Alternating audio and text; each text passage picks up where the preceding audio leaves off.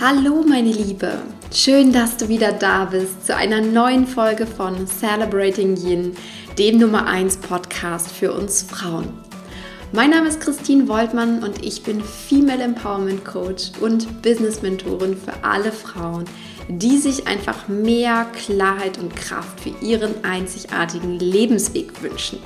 Bevor ich mit dieser Podcast-Folge starte, möchte ich noch einmal ganz, ganz herzlich Dankeschön sagen für all eure wunderbaren, berührenden Kommentare, Mails, Nachrichten, Briefe. Also, es hat mich wirklich umgehauen und mehr kann und möchte ich gar nicht sagen als einfach ein ganz, ganz großes Dankeschön.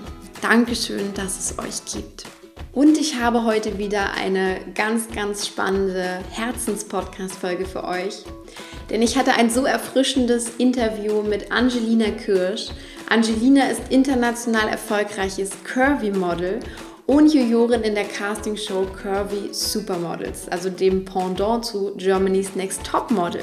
Vor einigen Wochen hat sie ihr inspirierendes Buch herausgebracht, Rock Your Curves, mit einer ganz, ganz starken Message für uns Frauen. Du bist schön, so wie du bist. Und in ihrem Buch gibt sie quasi Tipps, wie du lernen kannst, deine Kurven tatsächlich zu lieben und wirklich glücklich zu werden. Das heißt, in unserem heutigen Gespräch geht es ganz viel um das Thema Selbstbewusstsein, um ein positives Körpergefühl, aber natürlich auch um ihre ganz, ganz witzige und spannende Geschichte, wie sie Supermodel geworden ist. Ich wünsche dir jetzt also ganz viel Spaß mit unserem Gespräch. Ja, liebe Angelina, wunderschön, dass du heute da bist. Ich freue mich riesig, dich hier für den Podcast gewonnen zu haben, für ein Interview, was auch, glaube ich, ja, einfach ganz viele Frauen heute berührt, bewegt und ähm, die sind ganz sicher auch gespannt auf deine Tipps, die du geben kannst. Du bist heute erfolgreiches Kirby Model und auch Jurorin der Castingshow Kirby Supermodel und ähm, hast einen ganz, ganz beeindruckenden Weg hinter dich gebracht.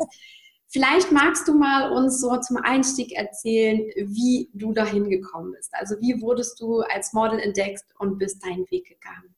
Ja, also das war tatsächlich ein großer Zufall, ein Wink des Schicksals. Mhm. Ähm, ich war damals im Urlaub unterwegs in Rom, hatte eine Sightseeing-Tour hinter mir und war total kaputt und dachte mir, hey, jetzt ein Eis, das wär's. Und dann bin ich in ein Eiscafé gegangen und äh, ja, wurde plötzlich von der Seite angesprochen von einem Modelagenten, der mich total toll fand. Und dazu muss man sagen, ich sah jetzt wirklich nicht besonders gut aus. Also äh, wie man sich das vorstellen kann, nach so einem ganzen Tag in Rom Sightseeing-Tour, es war warm, Haare ja. wie Spaghetti, sage ich immer. Mascara hier sonst wo, aber nicht mehr da, wo er eigentlich hingehört. und äh, ich sah jetzt auch nicht, also wirklich nicht äh, beeindruckend aus.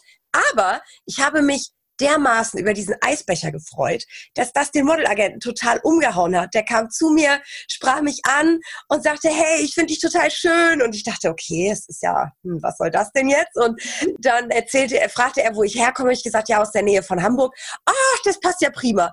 Was machst du beruflich? Ich sage, ja, ähm, also ich bin Studentin. Oh, das ist ja noch besser. Und ich dachte, was will der? Sucht der Freunde? Was, was soll das jetzt?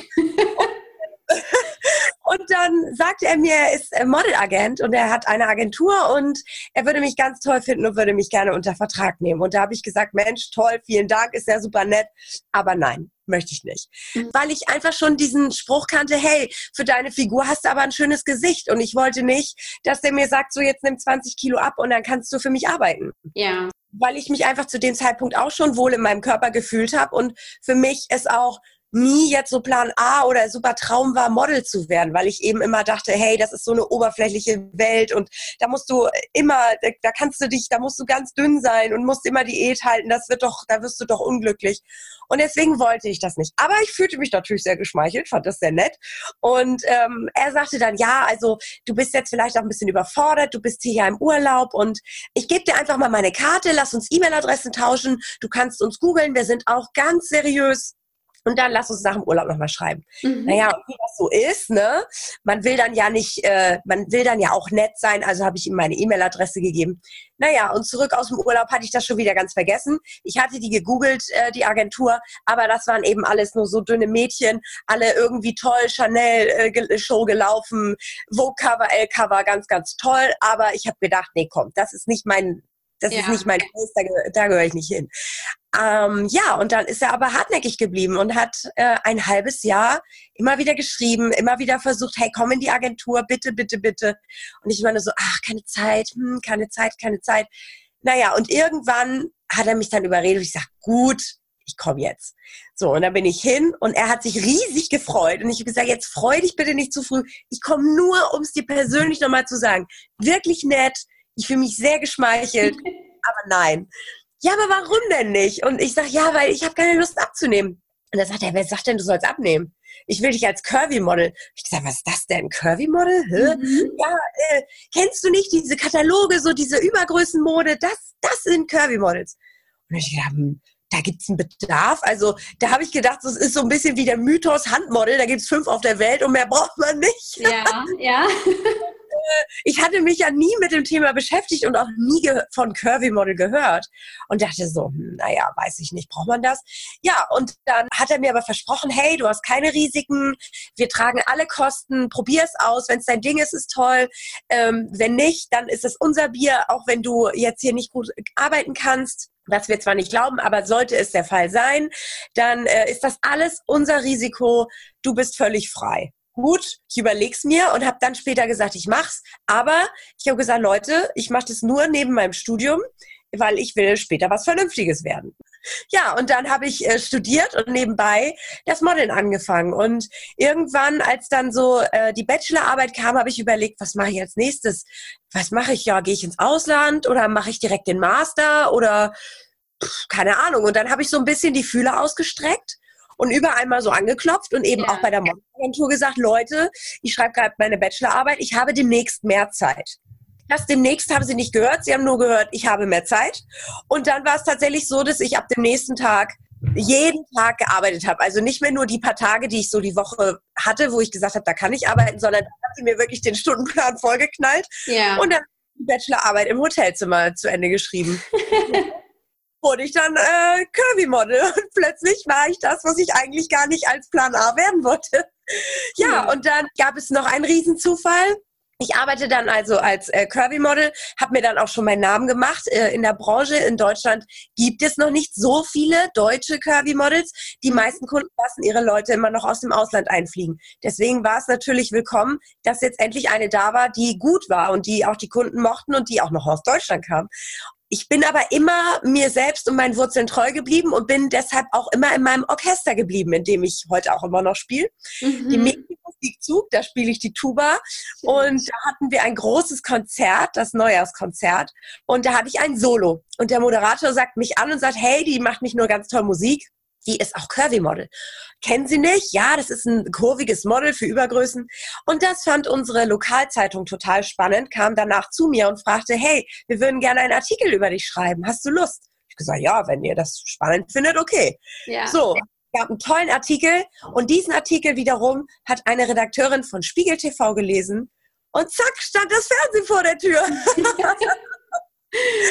Super ja. cool. Und dann kam alles ins Rollen bei dir, ja, so nach und nach. Alles ins Rollen, ja. Plötzlich, ähm, klar, wenn einer kommt, kommen sie alle. Dann wollten sie alle nun erfahren, hey, Kirby Model, was ist das? Und ähm, wer ist das? Und ja, dann äh, war ich plötzlich interessant. Und dann ähm, dauerte das gar nicht so lange. Naja, ich arbeitete schon vier Jahre als Curvy Model. Da schrieb mich plötzlich bei Facebook eine Produktionsfirma an, Tresor TV die sagte, hey, wir möchten gerne ein Casting-Format für Curvy-Models machen. Und da habe ich auch gesagt, ah, das ist nett, aber nein, danke. Äh, warum denn nicht? Ich sage, ja, ich bin schon Model, also ich, äh, ich arbeite auch gut und da bin ich auch, da brauche ich jetzt nicht noch das, also Fernsehen jetzt noch so in der Form dazu, also das mhm. läuft, also danke. Nee, nee, wir wollen dich als Jurorin okay. Hm. Und dann hatte ich über einen, äh, über einen Modeljob in Miami meine jetzige Managerin kennengelernt und habe bei der nachgefragt gesagt, was meinst du? Und sie hat gesagt, ja, fragen kann man ja mal und sich ja. mal erkunden und äh, mal hören, was die so zu sagen haben. Ja, und zack, saß ich in der Jury von Kirby Supermodel. ja, und der Job also, ist das super. klingt ja wirklich nach einem ja, als hätte die Welt auf dich gewartet, so, ne, auf dem, auf dem Gebiet auch. Total großartig. Aber ich glaube natürlich, es liegt auch an deiner, einfach an deiner Ausstrahlung, dass du ja auch so zufrieden mit dir bist, wie du bist. war das schon immer so, dass du mit dir, mit deinem Körper so im Rein warst oder gab es auch Zeiten, in denen du mit dir selber auf Kriegsfuß standest? Lass uns da mal so also hinter die Kulissen blicken bei dir. Ja, also ich bin ehrlich, bei mir war es nicht immer so, wie es jetzt ist. Natürlich nicht. Man wächst durch den Job und man wächst auch durch den Beruf. Ich war ziemlich früh schon sehr selbstsicher. Mhm. Ähm, weshalb auch viele zum Beispiel in der Schule mit mir nicht anfangen konnten, weil ähm, die alle noch so auf dieser Findungstour waren und ich aber schon ziemlich früh wusste, was ich nicht will. Also ähm, das habe ich auch so gelernt. Fürs Leben ist wichtig, dass man weiß, was man nicht will. Sprich, äh, rauchen, viel saufen oder kiffen, da war ich immer nicht mit am Start. Ich habe auch niemanden verpetzt, aber trotzdem, und das fanden viele doof. Ähm, sicherlich, was meine Figur angeht, war ich auch mal unsicher. Das ging einmal schon ganz früh los, als ich meine Schwester und ich habe noch eine Zwillingsschwester, ähm, als wir so sechs oder sieben Jahre alt waren. Da hat meine Oma schon mal angefangen, da so ein bisschen Unsicherheit zu streuen. Ich habe noch zwei Cousinen und die waren damals sehr, sehr schlank. Die sind heute auch immer noch sehr schmal gebaut. So, und äh, meine Oma hat nicht verstanden, dass es eben unterschiedliche Körpertypen gibt. Ich mhm. war kein dickes Kind, ich war ein durchschnittliches Kind, aber meine Oma fand, hey, im Vergleich zu den Cousinen haben die beiden doch schon ziemlich viel drauf. Also, das ist nicht gut, sie müssen abnehmen. Und dann hat Oma uns ziemlich früh schon gesagt, Kinder, ihr seid zu dick, esst mal nicht so viel. Ja. Was tun Kinder, wenn du denen sagst, sie sind zu dick, sie wollen Oma gefallen, also haben wir aufgehört zu essen. Mhm. Meine Mutter hat total ausgerastet, gesagt, oh Gott, was ist los, warum esst ihr nichts mehr? Und dann haben wir gesagt, ja, Oma hat gesagt, wir sind zu dick. Naja, und dann sind meine Eltern hin und haben gesagt, so Oma, das geht gar nicht. Ne? Also das sind unsere Kinder und die sind im Wachstum und alles ist gut. Die sind nicht übergewichtig, die sind nicht zu dick, die gehen regelmäßig zum Sport. Die sind halt einfach genetisch und äh, körperlich anders als die Cousinen und nun äh, auf zu vergleichen. Ja. So, also da sind äh, Mama und Papa schon mal das erste Mal für uns in die Bresche gesprungen. Und äh, dann ging es weiter, natürlich in der Schule und im Ballettunterricht. Ich habe früher also auch viel Ballett gemacht. Mhm. Ballett reiten, typischer Mädchentraum. Boah, das fand ich so toll. Ja, sowohl beim Ballett als natürlich auch in der Schule äh, gehörten wir mit zu den ersten, die die Kurven gekriegt haben. Ja. So beim Ballett gab es dann immer so eine fiese Freundin, die ist dann äh, immer, wenn man auf die Gruppenübung gewartet hat, ist sie dann gekommen, hat vorne so den Body aufgezogen, hat reingeguckt und gesagt, hihi, du kriegst ja Titties. Und dann fühlte ich schon so, öh, was soll das denn jetzt? So ja, alle anderen. Ja, klar.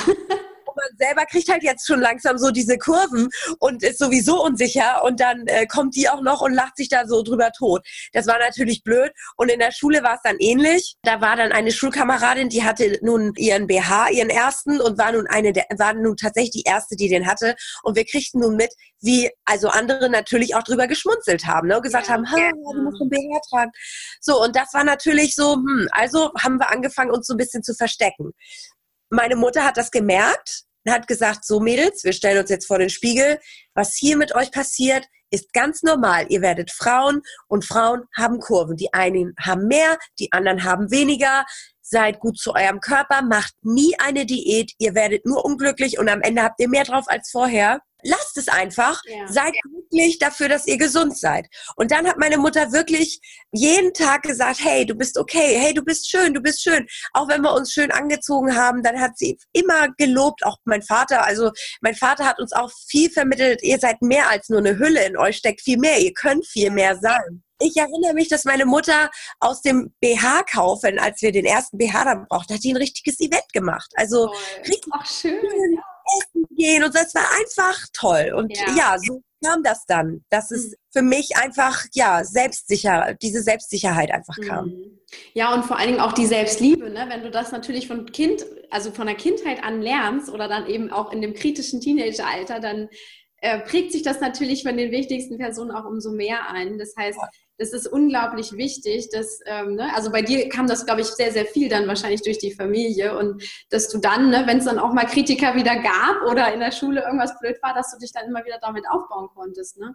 Ja, und deswegen finde ich, ist es auch so wichtig. Ich höre immer von vielen, ja, meine Eltern, die, hm, und die wollen nicht. Oder auf anderer Seite höre ich, Mensch, meine Tochter lässt mich nicht an sie ran. Und dann sage ich immer, ja, gut, ich war sicherlich auch nicht leicht als Teenie. Und in der Pubertät war, ja, war, waren, sind die in der, ich meine, die in der Pubertät drehen die Eltern ja immer durch. Ist ja, ja. kennen wir. Ne?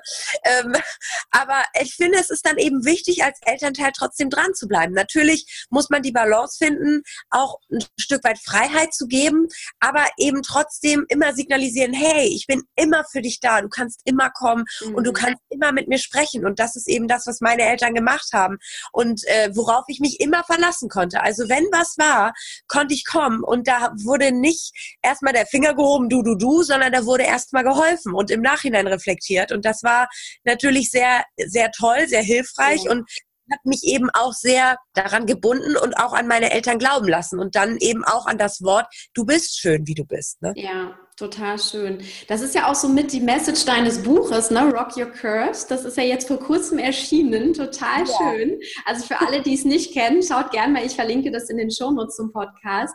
Ähm, da hast du ja auch gesagt, ne, du bist schön, so wie du bist und deswegen auch deine Kurven sind liebenswert und, und du kannst auch ne, mit Kurven glücklich werden. Also das hat überhaupt nichts damit zu tun, dass du es nicht bist und dass ja. du es abnehmen musst. Das heißt, du bist ja heute das Vorbild, was vielleicht auch deine Mama für dich mal früher war oder die, ne, die positive Unterstützerin. Ähm, magst du mal so ein paar Tipps teilen, die du ihnen dort gegeben hast? Ja, also ich habe einfach überlegt, hey, was ist nützlich und äh, was kriege ich vor allen Dingen für Fragen gestellt, weil mir natürlich auch ganz viele Frauen bei Instagram und Facebook schreiben und dann eben wirklich eigentlich immer die gleichen Fragen kommen. Wie kriege ich mehr Selbstbewusstsein? Wie kann ich mich kleiden? Äh, machst du Sport? Wie ernährst du dich? Äh, wie kann ich mich schön zurecht machen? Schminken, Haare. So, und da habe ich gedacht, hey, das ist so ein Gesamtpaket und das kann ich jetzt einfach mal schnüren. Und ich fange an mit dem äh, sogenannten Mindsetting, dass ich sage, hey, lass uns einfach mal auf den Reset-Knopf drücken und mal kurz überlegen, wie sind wir eigentlich jetzt gerade so mit uns? Wie sind wir an diesen Punkt gekommen? Was waren vielleicht Auslöser? Wie können wir das aufarbeiten und äh, wie können wir wieder nach vorne schauen? Also ich fange eigentlich eher an, Fragen zu stellen, die wichtig sind, aber die wir selber so aus den Augen verloren haben. Ja. Man auch selbst auch für sich Betrieb blind. da stelle ich einfach mal so ein paar Fragen zwischendurch, die dann die Leserin für sich selbst beantworten kann. Ich stelle ein paar Übungen vor, seien es Meditationen oder eben auch so kleine Übungen wie zum Beispiel, die, die sage ich immer am liebsten, nimm dir wirklich die Zeit und stell dich vor den Spiegel, am besten in gut sitzender Unterwäsche oder in deinem Lieblingsoutfit mhm. und dann äh, stell dir mal die Frage, was gefällt mir an mir am meisten? Und dann versuchst du mit diesem Gefühl, was du hast für die Stellen, die du liebst, mit diesem Gefühl versuchst du jetzt auch mal die Stellen anzuschauen, wo du sagst, das sind so deine Problemzonen. Ja. So. Und da wirst du merken, oh, es verändert sich was in mir. So. Mhm. Stopp. Zu diesem Zeitpunkt stopp. Warum verändert es sich? Ist es wirklich so, dass dich diese Stelle stört? Oder ist es vielleicht so, dass du sie gar nicht mögen darfst? Dass dir vielleicht irgendwer, Freund, Freundin, Familie, die Gesellschaft, irgendwer dir sagt, du darfst es nicht mögen, so wie ja. es ist. Ich zum Beispiel habe einen großen Po, bin eher das Schenkelmädchen und bin auch jemand, der Zellulitis hat. Und früher habe ich wie Zellulitis verdammt. Und jetzt habe ich mir dann hab, und habe mich dann so vor den Spiegel gestellt und gedacht, warum eigentlich? Mhm. Ich finde die Zellulitis gar nicht so schlimm. Ja gut, glatte Beine wären sicher schöner, aber ich kann doch auch nichts daran ändern. Sie ist da. Es ist eine, eine Sache des Bindegewebes. So, und natürlich könnte ich mich jetzt tot machen oder irgendwie ne, zum Sportrennen jeden Tag tausend Stunden bringt auch nichts, by the way. Ich tanze ja sehr viel und die Zellulitis geht trotzdem nicht weg. ähm, oder ich kann zum Arzt gehen und mir, weil das ist ja so eine Fehlverteilung von Fett, ich könnte mir natürlich das Fett absaugen lassen. Aber warum? Sie ist da, sie will sich zeigen, diese eine Delle will sich zeigen, dann soll sie sich doch zeigen. Mich stört es nicht. So, sich selber nicht so ernst zu nehmen und dann eben versuchen, das so ein bisschen aufzuarbeiten und jeden Tag wirklich vor den Spiegel gehen und sich sagen, du bist schön so wie du bist. Und er ist auch mein. Und mhm. das können wir ja im Alltag super einbinden. Ich meine, wir gehen so oft an spiegelnden Oberflächen vorbei. Und ich meine, Frauen sind Frauen, wir gucken alle mal rein. Aber in dem Moment, wo du dich spiegelst und dich anschaust, sag es dir entweder laut oder sag es dir selbst. Du bist schön. Und dann fängst du eben auch irgendwann wirklich an, es zu glauben, weil es ist so. Es muss von innen kommen. Es muss Klick machen und dann verstehst du das. Und dann strahlst du das aus und zack, merkt das dein Umfeld. Mhm. mhm. Mensch, warst du beim Friseur? Die erste Frage ist, hast du abgenommen? Ähm, was ich, ähm, wo immer alle denken, das ist ein Kompliment, wenn sie mich das fragen, sage ich immer, nein, bist du verrückt? Ich nehme doch nicht ab, oh Gott.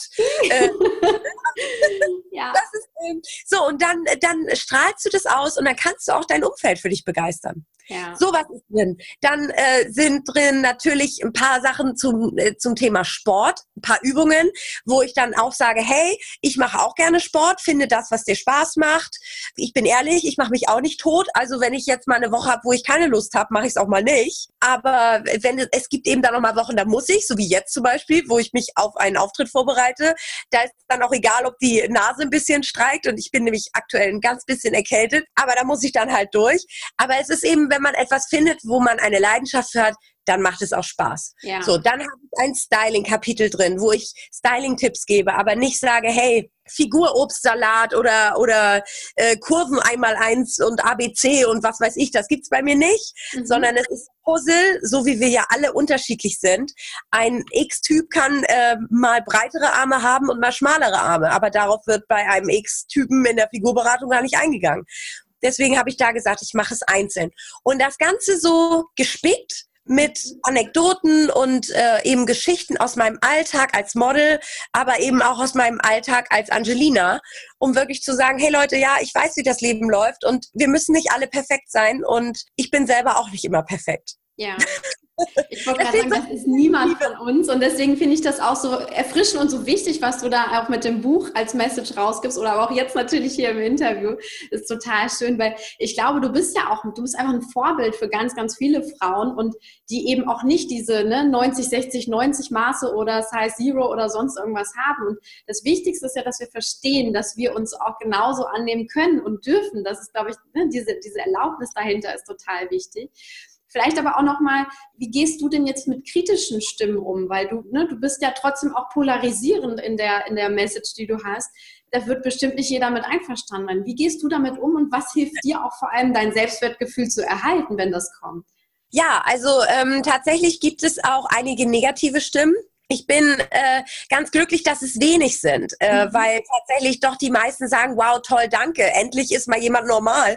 Und äh, was ist eigentlich normal? Aber ne, endlich ja. ist mal jemand wie wir. Und ähm, ja, wir müssen halt alle nicht irgendwie durch tausend Photoshop-Filter gehen, um gut auszusehen und um uns gut zu fühlen. Es gibt eben auch Leute, die sagen, du bist ein falsches Vorbild. Die, die jungen Mädchen, die sich äh, deine Sachen anschauen, die sind total gefährdet, weil die gehen ja jetzt alle futtern wegen dir. Du äh, protegierst trainierst hier ja nur den einen Körpertypen, das ist auch ungesund. Da denke ich eben oft, also ich habe schon früh gelernt, durch meine Vergangenheit eben auch in der Schule, zu unterscheiden, was ist wirklich gut gemeinte Kritik und mhm. was einfach nur bösartig. Und ja. wenn jemand sagt, hey, ähm, du unterstützt nur den einen Körpertypen, dann ist es für mich einfach nur falsch und bösartig. Mhm. Wenn jemand sagt, du bist zu dick, dann ist es für mich auch falsch und bösartig. Ja, ich meine, wer sich der Öffentlichkeit stellt, muss natürlich damit rechnen, dass er auch ein bisschen Gegenwind kriegt. Aber wenn das so ist, dann weiß ich eben selbst zu unterscheiden. Und ich weiß eben für mich, ich bin viel mehr als nur eine Hülle. Ich bin, äh, ich kann so viel mehr. Ich bin ein Mensch und mich zeichnet mehr aus als mein Po und meine Brüste. Und ja. äh, wem es nicht gefällt, der soll halt einfach wegschauen. Äh, wichtig ist eben auch, dass man sich mit den richtigen Menschen umgibt, privat. Im Job kann man sich nicht immer aussuchen, aber privat kannst du es schon. Und das äh, musste ich auch lernen mit der Zeit. Ich hatte früher ganz großes Problem damit, Nein zu sagen. Heute kann ich das, weil ich mir eben sage, hey, ich brauche so viel Energie, ich möchte die Energie, die ich dann privat aufwende, natürlich nur für Leute aufwenden, die mir gut tun brauche eben die Energie für meinen Job und deswegen ist es wichtig, in meinem privaten Umfeld eben die Leute habe, die mich unterstützen und die eben sagen, hey, äh, du bist toll und, und äh, die mir gut tun. Natürlich sagen mir auch meine Freunde nicht immer, du bist toll. Sollen ja. sie ja auch nicht, ne? Wahre Freunde sagen dir, was sie meinen und auch wenn mal Kritik dabei ist, muss man auch können. Aber das ist eben total wichtig, um dann auch mit Gegenwind und sowas umgehen zu können. Ja, ja das glaube ich. Das ist eben total wichtig, um, dass man auch mal offline geht und mhm. mal die Welt wieder spürt. ja, die Medienwelt oder auch ne, Social Media, das ist einfach auch oft gefährlich. Das ist ja, glaube ich, auch das, ne, wo immer viele Mädchen dann auch so hin und her gerissen sind, ne, zwischen dir und deiner Message. Aber dann gibt es, glaube ich, ja, ne, gibt es trotzdem so viele, die Size Zero und, und ne, so ein super Körper da und, und super Fitness und was es nicht alles gibt, alles propagieren. Es ist, glaube ich, heute auch unheimlich schwierig. Deswegen ja. so abschließend vielleicht auch so meine letzte Frage, weil gerade auch so diese, diese ja, jungen Frauen, die jetzt noch auch mit sich selbst irgendwie so im Unreinen sind und dann noch ihren Weg versuchen zu finden, ne? ob sie jetzt, ob sie einfach sagen, ja, bei mir ist ein bisschen mehr dran oder aber auch, ja, ich habe vielleicht gar keine Kurven, also das ne, gibt es ja wirklich beides. Ähm, ja. Was ist so für dich so die wichtigste Message an, an junge Mädchen, wo du sagst, so, wenn ihr das verstanden habt, dann könnt ihr wirklich auch glücklich mit euch werden und seid mit euch im Reinen.